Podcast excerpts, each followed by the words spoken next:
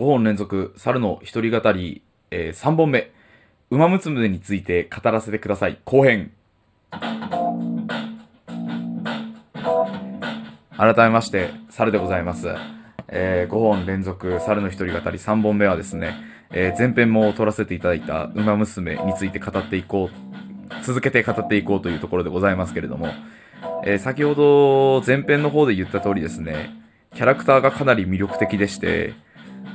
うん、見た目であったりとかもそうなんですけど、それぞれの性格、キャラ付けが、えー最高なので、で、中でも気になってる馬娘を何人かご紹介させていただこうと思いますけど、えーまず一人目、ライスシャワーという馬娘及び馬になります。競走馬になりますね。えーライスシャワーっていう馬はですね、かなり小柄な馬でして、まあそんなにこう、目立った成績があるかと言われたらそうではないんですけど、まあかなり偉業を成し遂げてる馬ではあります。その偉業が何かと言いますとですね、えー当時、まあクラシック三冠っていうものが競馬にはあります。えーいわゆる皐月賞、日本ダービー、菊花賞っていう三、日本の競競馬三冠中ものがあるんですけど、えー、馬娘にも当然同じ賞が、えー用意されてまして、まあ、その、当時ですね、ライスシャワーが走ってた当時、えー、皐月賞と日本ダービーを制したのが、ミホノブルボンっていう馬だったんですよね。まあ、それが、やっぱりみんなこの、そしたら三冠馬、まあ、いわゆるその三冠を、と優勝する馬っていうのは三冠馬としてかなり光栄なことでございまして、なんでその、ミホノブルボンが三冠を達成するのをみんな楽しみにしてたわけですよ。そんな中ですね、菊花賞で、えーミホノブルボンの後ろについていたライスシャワーがですね、優勝しまして、しかもレコードを叩き出すという素晴らしい記録を残したんですけど、みんなミホノブルボンの三冠が見たかったせいで、こう、おめでとうライスシャワーっていうより、なんでお前なんだよっていうブーイングを食らったんですよね。で、その後もですね、あのー天皇賞っていうもので、2連覇を成し遂げていたメジロマックイーンっていう、えー馬があります。で、その馬をかなり意識しして、えーかなりきつい調教を受けて、えー天皇賞、えーメジロマックイーンが3、3つ目に参加した天皇賞に、えー同じく出走したんですけれども、えーここでも、え3連覇を止めるというですね、ライスシャワー、えーことをしましてですね、まあ、これも若干ブーイングを食らうという、まあ、かわいそうな記録を残ってます。で、馬娘でどうなってるかというと、馬娘かなりこれ、まあ、基本的にはその馬の歴史を、えーちょっと if を足しながら、えーやっていくものなんでございます。基本的には、その現実の馬の歴史通り話が進むんですけど、この馬娘におけるライスシャワーね、小柄で黒髪が長くてね、えー可愛い衣装をしててですね、あのーただライスシャワーってこの幸せのもの、幸せなものなんですけど、名前としてはね、ただ、そのみんなの期待していた三冠馬っていうのを、この阻止してしまったことによって、みんなを不幸にしてしまうっていう、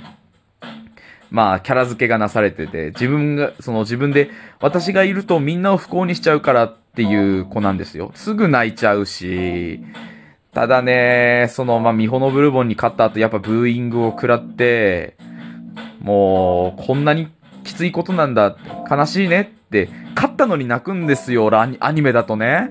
で、メジロマックインが出走する、今度、天皇賞に出るぞ、つって。そしたら、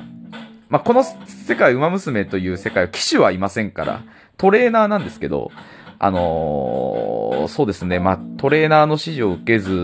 にですね、ライスシャワーは、一人で、え、郊外で、孤独に練習を積むんですけど、それはまあ、きつい練習を積んで、えーで、天皇賞に出ます。で、メジロマックイーンが、こう、バックヤードを歩いてる時に、向こうからカツカツと、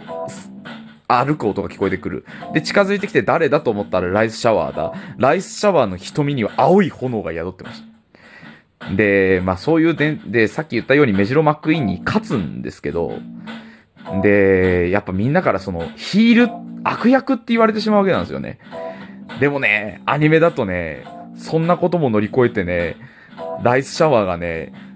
ライスはヒールじゃない、ヒーローだっつって最後の直線でメジロマックイーンを抜かしてくんで、ライブ、ウィニングライブ歌うんですけど、ウィニングライブは全然盛り上がんないんですよ。いや、もう人間、多い人間と思いましたね。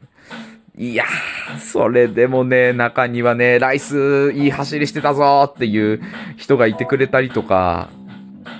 周りの雰囲気で叫べなかったんだけどね。でもそしたら他の馬娘の仲間たちから、おい、その声大きくして言えよみたいな感じでね。で、結局ライスが祝福されて、もうライス号泣で僕も号泣ですみたいな話。あのね、キャラデザが完璧なんです。本当に。マジで見て。本当に。ライシャワーについて語らせてもらったところで、えー、そうですね。二人目、みんな大好きゴールドシップ。えー、黄金の不沈感と呼ばれております。そうですね。元々の馬がかなり気分屋でして、まあ、オスの馬なんですけど、かなり気分屋でして、自分のやる気ない時は本当にやる気ないし、ただやる気出した時はもうすげえ走りするし、えっと、いわゆる追い込み型っていう馬なんですけど、あの、レース序盤は、だいたい最下位ぐらいの位置にいるんですけど、えー、そうだな、最後のコーナーあたりから急に速度伸ばしてきて、スタミナ温存させてたわけですから、急に速度伸ばしてきて1位をかっさらうっていう、かっさらいに行こうとするっていう、なかなか癖の強い馬なんではございますけれども、このゴールドシップですね、まあいろんな伝説残しておりまして、まあ、遊んでくれなきゃ、えー、暴れる。遊んでくれても暴れる。えー、遊んでくれた人の T シャツを食い破る。いろんな伝説を残しております。で、しかも天皇賞春ってまあ違う、またさっきとはまた違う年の天皇賞っていうレースで、あの、ゲートに入るときに暴れたんですよね。入りたくねえ走りたくねえつって。なんですけど、ゲートがバカンって開いてみんなが出走するときに、なんでかゴールドシップ、そのゲートの中で暴れまくってたので、後ろ足で2本立ちしてたんですよね。だから結局1秒2秒ぐらい出走が遅れて、あの、堂々の最下位っていう だからみんながね、ゴールドシップ勝つと思ってたから、だいぶいろんな馬券がこう、ね、会場を待ったわけではございますけれども、それはゴールドシップだから許、ゴールドシップだしなって許されてしまう不思議な馬でした。で、馬娘でもかなりその気分屋なところは、せ、えー、踏襲されておりまして、もうね、言ってること意味わかんないんですよ。マジで。ほん、本当に。本当に誕生日だからお前の髪刈らせてくれ頼むから一回やってみたかったんだとか、トレーナーに言ってくるの。まあ俺たちですわ。お前の髪刈らせてくれって言ってきたりとか、馬なのに、寒い時はドラミング行くぜうほほって言いながらドラミングするとか。1位になったらトレーナーのとこにわーいわーいって走ってきてドロップキックするとか。もうね、気分屋がすぎる。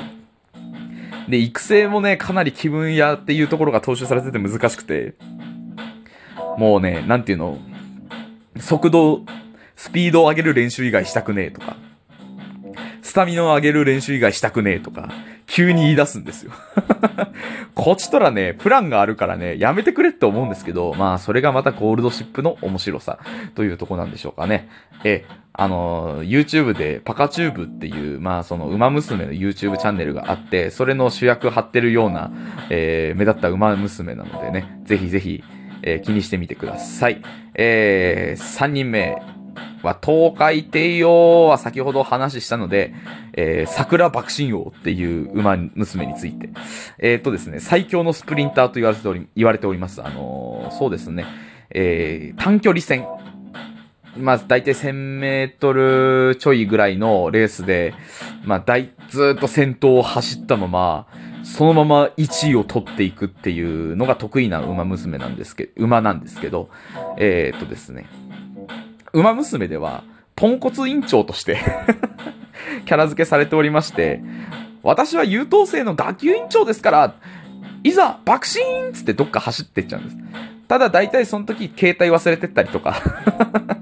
じゃあ、うっかりしてる、うっかり屋さんな馬でございますけれども、ただね、その、まあ、前しか向かない、その明るく元気な桜爆心王の姿にですね、何度も元気をもらったりとかしてたんです。ただ、しかもですね、馬娘始めた方にとって、まあ、必ず最初に入る馬娘ではあるし、一番優勝しやすい馬娘なんです。だってスピード練習さえしていれば勝てるから。うん、びっくりした。めちゃめちゃ強い。えー、っと、今、桜爆心王、うちの殿堂入り馬娘って、まあ、育成が終わった馬娘のボックスにですね、えー、5人ぐらいおります。みんな、えー、スピードが、えー、っと、ランクで言うと、SS とかっていう、バケモンみたいな 数値になってるんですけど、その他の数値が、え、っと、E とか D とか、ちょっと微妙な